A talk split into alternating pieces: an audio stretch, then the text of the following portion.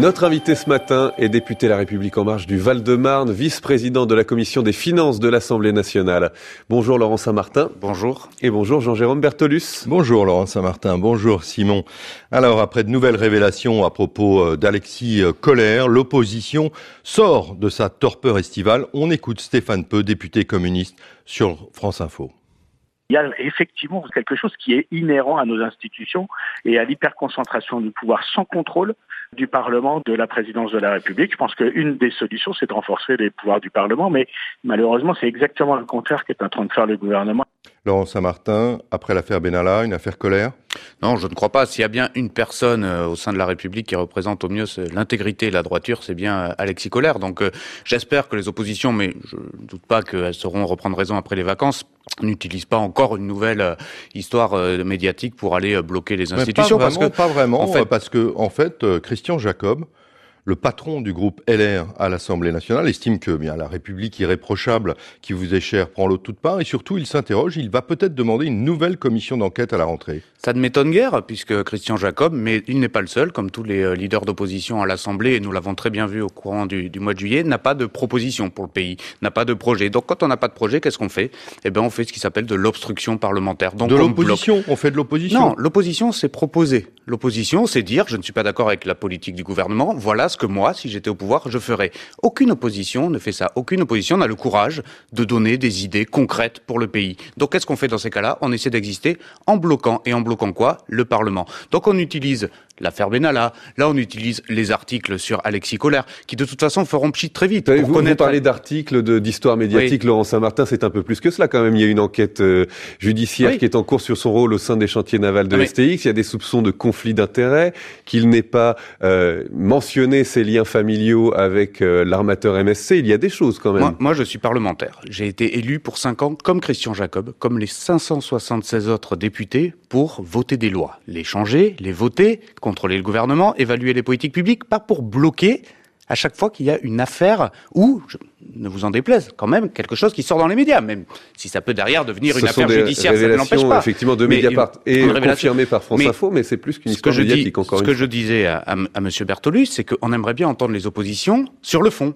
Et ça, on ne l'a pas eu pendant un an. On pense et j'ai toujours espoir de pouvoir les entendre à partir de la rentrée sur leurs propositions. Quand vous me dites que Christian Jacob a des intentions de rouvrir une commission, de rouvrir une commission d'enquête maintenant sur Alexis Kohler, ça prouve bien qu'ils ne sont absolument pas passés en mode proposition pour les Français, mais qu'ils sont toujours en mode blocage de l'institution parlementaire. Est-ce que le, secrétaire général que vous connaissez, hein, Alexis Kohler, c'est le plus proche collaborateur du président de la République? Est-ce que finalement il ne doit pas s'expliquer? Ce n'est pas à moi de, de le dire d'abord, euh, lui seul le sait dans un premier temps. Moi, ce que je vais vous dire très sincèrement, c'est qu'Alexis Kohler est un homme droit, honnête, probe. Je vous assure que c'est un homme extrêmement soucieux des procédures. Il a été en totale transparence avec sa hiérarchie au moment de Bercy, il l'a dit. Après, si effectivement, comme vous dites, il y a ouverture d'une enquête, alors ce sera à la justice de faire son travail à ce moment-là. Et Alexis Collère décidera s'il doit prendre la parole à un moment. Ça le regarde. Ce, n'est pas à moi de lui demander quoi que ce soit. Ce que je peux vous dire, moi, comme parlementaire, effectivement, qui euh, connaît euh, les personnes autour du président de la République, c'est que c'est un homme extrêmement intègre et je n'ai absolument aucun doute. La République irréprochable n'est pas écornée, selon vous Non, mais attendez, non seulement il y a présomption d'innocence, mais en plus, là, on parle de quelque chose dont, pour l'instant, Alexis Collard a toujours dit qu'il avait, en toute transparence, informé sa hiérarchie à Bercy. Donc il n'y a pas d'affaire. Il n'y a pas d'affaire aujourd'hui. Il y a du papier. Alors, c'est bien, mais ce n'est pas une affaire. J'entends ce que vous dites, Laurent Saint-Martin. Il n'y a pas d'affaire au plan judiciaire pour vous. C'est vrai qu'il y a eu juste une enquête préliminaire qui est ouverte. Mais au plan politique, il y a une, voire des affaires. Est-ce que ça va pas quand même vous fragiliser à la rentrée, alors que vous avez un agenda très chargé en matière de réforme, qu'il va y avoir un budget sûrement compliqué et que l'opposition s'est réveillée?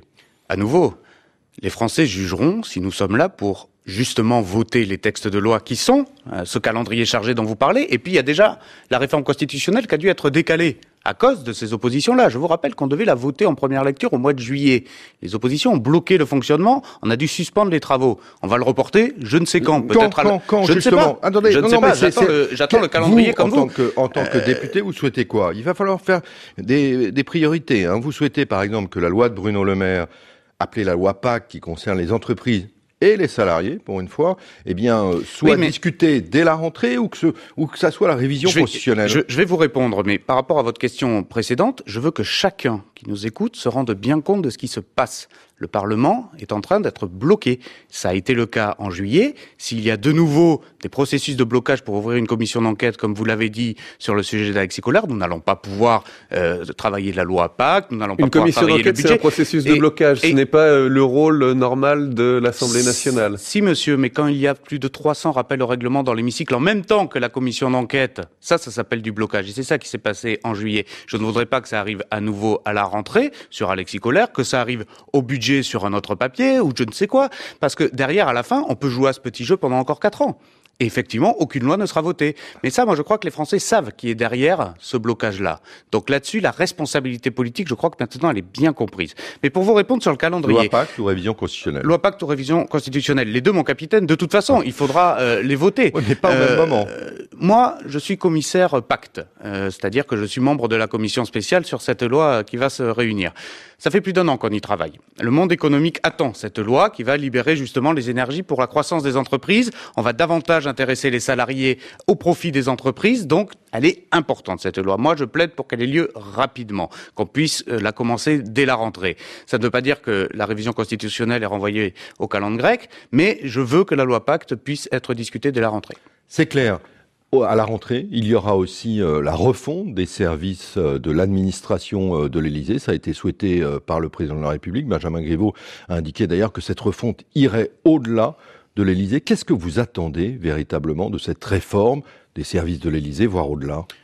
Voir au-delà, vous avez raison. Moi, ce que j'attends, c'est une réforme de euh, la gestion des ressources humaines dans la fonction publique de manière générale. C'est vrai pour l'Élysée, c'est vrai pour les ministères, mais c'est vrai pour l'administration dans, dans, la globalité. Il y a... C'est pas géré aujourd'hui. Si, c'est géré, mais c'est largement perspective. Vous savez, hier, je lisais un papier de Michel Rocard qui datait de 1989, bientôt 30 ans qui proposait d'introduire, ça s'appelle de la GPEC, c'est-à-dire hein, de la gestion de compétences, au sein de la fonction publique. Le papier a 30 ans, c'était une circulaire quand il était Premier ministre qu'il adressait à son gouvernement. Rien n'a changé. Rien n'a changé depuis cette circulaire de 1989. Il n'y a toujours pas de gestion pointue en fonction des compétences dans la fonction publique. Donc il va falloir aller bien plus loin que le simple sujet élyséen. Il va falloir avoir le courage, avec Olivier Dussopt, Gérald Darmanin et l'ensemble du gouvernement, d'aller effectivement euh, réformer cette fonction publique. C'est pas le sujet du statut du fonctionnaire. Faut pas toucher à ça. C'est pas le problème. Le sujet, c'est est-ce que quelqu'un avec ses compétences peut avoir le poste adéquat dans la fonction publique? Et que s'il n'est pas compétent, ne pas avoir le poste. Et qu'il n'est pas compétent, ne pas avoir le poste. C'est pour ça, il faut oser attaquer l'avancement à l'ancienneté et aller davantage vers la méritocratie. Laurent Saint-Martin, député de la majorité, vous restez avec nous. On poursuit cet entretien juste après l'info à 9h20. Boris Allier. Les canoës interdits sur l'Ardèche et dans les gorges du Verdon, conséquence des orages qui ont fait monter le niveau de l'eau hier. Près de 1600 personnes ont dû être évacuées dans le Gard, la Drôme et l'Ardèche. La vigilance orange est désormais levée dans tous les départements. Cela fait plus de 10 jours que l'on est sans nouvelles de Tiffaine Véron, cette Française de 36 ans portée disparue au Japon. La police lance une opération d'ampleur dans la région de Nikko, près de Tokyo, une battue en forêt qui mobilise près de 80 personnes, un drone et un hélicoptère. L'ONU réclame une enquête indépendante après cette attaque contre un bus au Yémen. Elle aurait tué au moins 29 enfants. La coalition menée par l'Arabie saoudite reconnaît une frappe contre un bus, mais ce sont des combattants rebelles outils qui étaient à l'intérieur, assure le commandement. Et puis c'est le moment de ressortir les maillots et les drapeaux pour les supporters de football. La Ligue 1 reprend ce soir et ça commence avec ce duel entre Marseille et Toulouse, coup d'envoi à 20h45. Laurent Saint-Martin avec nous ce matin, député La République En Marche du Val-de-Marne, vice-président de la commission des finances de l'Assemblée nationale. Jean-Jérôme Bertolus. Alors Laurent Saint-Martin, vous êtes vice-président de la commission des finances. On l'a dit, vous le savez, l'un des moments clés de cette rentrée, ce sera l'examen du budget par les parlementaires avec son lot d'économie. Écoutez le constat de Valérie Rabault, la présidente du groupe socialiste à l'Assemblée nationale. C'était il y a quelques jours sur France Inter. Le gouvernement n'arrive pas à boucler son budget 2019. Pour deux raisons. La première, c'est qu'il a supprimé un certain nombre d'impôts, comme l'impôt de solidarité sur la fortune. Et la seconde raison, c'est que la croissance économique est moindre que ce qu'il avait anticipé, donc il y a moins de recettes dans les caisses de l'État. 30 milliards d'économies, c'est le montant dont on parle pour euh, ce budget 2019 dont vous allez commencer la discussion à la rentrée, trois fois plus qu'en 2018. Il va y avoir un petit peu du sang sur les murs, non? Il n'a jamais été question de 30 milliards d'économies sur le budget 2019. Je ne sais pas si vous avez eu ce chiffre. Peut-être que vous parlez du chiffre du rapport du comité Action publique 2022 qui lui parlait effectivement de 30 milliards d'euros d'économies. Mais ce Donc ça va pas être, ça va pas être 30 deux choses euh, différentes. Il n'y a pas à l'ordre du jour 30 milliards d'économies sur le budget 2019. En revanche, je vous assure qu'il y aura de la baisse de la dépense publique et la trajectoire, je vous la confirme. Pour euh, répondre à Valérie Rabault, je suis au regret de lui répondre qu'elle se trompe parce qu'on va euh, justement répondre à nos promesses. Moi, j'ai voté un texte il y a un an qui s'appelle la projet de loi de programmation, le projet de loi de programmation des finances publiques qui fixe la trajectoire. Et cette trajectoire, elle Effectivement, il va peut-être y avoir une croissance un peu en deçà des deux points qui étaient prévus dans le programme de stabilité, mais mm. nous, nous avions voté 1,7 en 2018. Ce 1,7, nous allons l'atteindre et nous allons même peut-être être un peu au-dessus. Il n'est pas interdit d'espérer 1,8 de croissance à la fin de l'année. Et avec cela, nous maintenons notre objectif de déficit public. Et c'est ça qui est important. Nous maintenons notre objectif de déficit public à 2,3% du produit intérieur brut. Donc Valérie Rabault a raison quand elle dit que la croissance sera sûrement en deçà de ce qui était prévu, mais elle a tort quand elle dit que nous n'atteindrons pas notre objectif, puisque nous l'atteindrons. C'est vous, hein, le technicien, mais quand même, on a un petit peu du mal à comprendre. La croissance, effectivement, fléchit. Vous avez prévu 100 milliards d'euros d'économies d'ici la fin du quinquennat pour faire baisser la dépense publique. Il va y avoir de nouvelles dépenses dès cette année avec la réforme de l'hôpital, avec le plan pauvreté, euh, avec la dépendance qui, concerne beaucoup euh, de Français. Il va falloir les compenser, donc encore plus d'économies. Donc, et là, vous nous dites, bah non, ça va aller, tout va bien se passer. alors oui, tout va bien se passer, mais je vous confirme qu'il va y avoir des économies. Nous avons un objectif. À quelle hauteur à Nous avons un objectif. Nous nous sommes engagés devant les Français à baisser de 4 points de produit intérieur brut les dépenses publiques en France. C'est effectivement entre 80 et 100 euh, milliards. Vous avez raison sur les montants. La question, c'est qu'est-ce qu'il va y avoir en 2019, qu'est-ce qu'il va y avoir en 2020, qu'est-ce qu'il va y avoir en 2021, qu'est-ce qu'il va y avoir en 2022.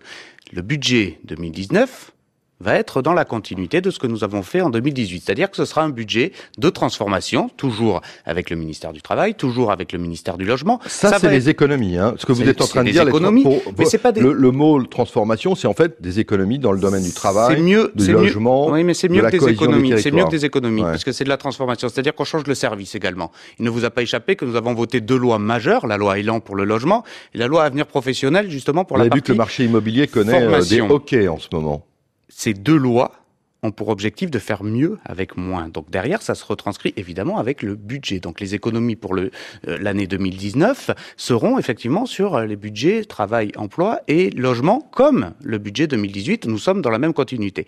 De la même manière, et c'est extrêmement important que les Français euh, l'entendent, nous allons poursuivre l'effort en termes de pouvoir d'achat et de compétitivité des entreprises. C'est-à-dire que nous allons continuer la hausse des minima sociaux. Euh, allocation adulte handicapé, minimum vieillesse, la taxe d'habitation, je rappelle, un nouveau tiers sera supprimé euh, dès 2019.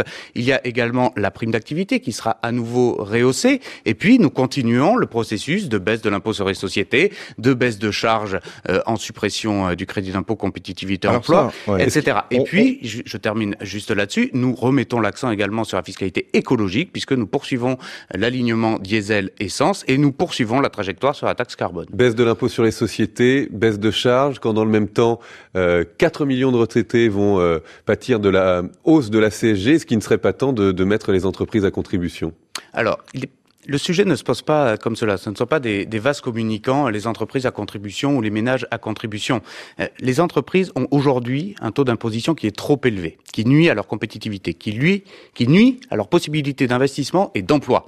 Je suis désolé, mais un pays qui va bien, l'indicateur qui prouve que nous aurons euh, fait une bonne politique économique et sociale, ça reste l'emploi, toujours l'emploi. Donc nos entreprises, il faut leur redonner des marges de manœuvre, c'est non négociable, c'est nécessaire. Après, vous parlez de la CSG auprès des retraités, mais la CSG, elle a été augmentée pour tout le monde. Je vous rappelle que le programme de François Fillon prévoyait la TVA de deux points pour tout le monde. Nous, nous avons choisi la CSG, pourquoi? Parce qu'elle est plus juste, parce qu'en face, nous pouvons baisser et supprimer les cotisations salariales de toutes les personnes qui sont actives, notamment dans le privé. il y a quand même 4 millions de perdants, c'est un chiffre chiffre qui a été donné par votre collègue Joël Giraud, rapporteur du budget. C'est beaucoup quand même hein, pour les retraités. Et, moi, je vous cite 21 millions de gagnants depuis le mois de janvier qui sont en hausse de pouvoir d'achat en bas de leur feuille de paie. Et ça va continuer au mois d'octobre avec la deuxième tranche de cotisation supprimée. Sur les entreprises, on vous entend effectivement restaurer leur compétitivité pour cause de chômage. Alors, est-ce que ce qu'a confirmé hier le Premier ministre, c'est-à-dire que les entreprises pourraient prendre en charge une partie des indemnités en matière d'arrêt maladie, est-ce que ça ne va pas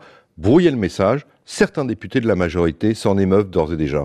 Ça ne brouille pas le message si la réflexion est mise sur la table de manière transparente et en concertation avec l'ensemble des représentations, pas que patronales d'ailleurs, on parle que des syndicats patronaux, mais aussi de l'ensemble des corps intermédiaires. Euh, il n'est pas honteux de mettre sur la table une réflexion qui coûte 10 milliards d'euros au pays et qui surtout a une dynamique de plus de 400 millions par an plus 400 millions par an. Alors c'est vrai que le report du départ à la retraite, de l'âge du départ à la retraite, a permis justement euh, euh, de coûter plus cher à ce système d'indemnité journalière, ce qu'on appelle les IJ. Mais euh, aujourd'hui, est-ce que la sécurité sociale peut se permettre de le financer? La question doit être posée. Aujourd'hui, pour moi, la réflexion est en cours. Vous voulez remettre aussi à plat un crédit impôt recherche. Alors pour les Français, ils connaissent pas effectivement forcément ça, mais ça coûte 6 milliards d'euros par an. C'est deux fois le budget euh, du CNRS. Il faut revoir cette enveloppe pour les entreprises? Non, le crédit d'impôt recherche, d'abord, euh, il faut le maintenir. C'est un outil fiscal mais dans extrêmement efficace. Je vous rappelle que dans pendant, cette largesse? Je rappelle que pendant la crise de 2008, si on n'avait pas eu le crédit d'impôt recherche, on aurait probablement perdu un grand nombre d'entreprises qui seraient délocalisées. Euh, le crédit d'impôt recherche fait que la France est un pays attractif en termes de recherche, développement et innovation. Et pas que les entreprises domestiques. Les investissements internationaux viennent aussi parce que nous avons le crédit d'impôt recherche. Est-ce qu'il doit être repensé Peut-être d'une certaine manière. Peut-être que nous devons euh, repenser le crédit d'impôt recherche de façon plus consolidée, c'est-à-dire euh, plus au niveau des groupes et moins davantage au niveau euh, des filiales. Ça peut être, nous aurons cette réflexion-là. Mais l'outil du crédit d'impôt recherche et du crédit d'impôt innovation, moi à titre personnel, j'y tiens. J'ai accompagné des PME innovantes pendant près de dix ans avant euh, d'être député. Je peux vous dire que c'est un outil qui est indispensable à ce qui s'appelle la compétitivité hors coût dans notre pays. Puisqu'on parle des, économies, la réforme de l'État et dans les tuyaux, est-ce que les coupes dans la fonction budgétaire doivent euh, avoir lieu, en tout cas commencer à l'automne?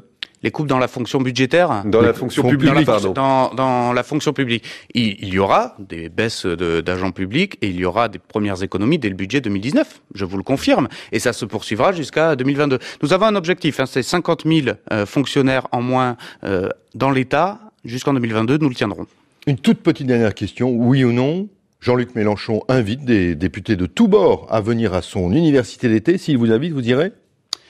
Absolument pas. Je trouve que euh, les oppositions euh, sont extrêmement imaginatives et innovantes pour se rassembler quand il faut défaire euh, et quand il faut obstruer. Elles le sont beaucoup moins quand il faut s'unir pour agir et proposer des choses. C'est ce que nous, nous essayons de faire. Laurent Saint-Martin, merci d'avoir été l'invité de France Info ce matin. Je rappelle que vous êtes député de la République En Marche du Val-de-Marne. Merci Jean-Jérôme Bertolus. Merci Simon. Et merci à vous de nous avoir suivis. Ça continue évidemment toute la journée sur France Info. L'info ne s'arrête jamais. Et tout de suite, c'est l'essentiel en une minute à 9h10 avec Boris Allier.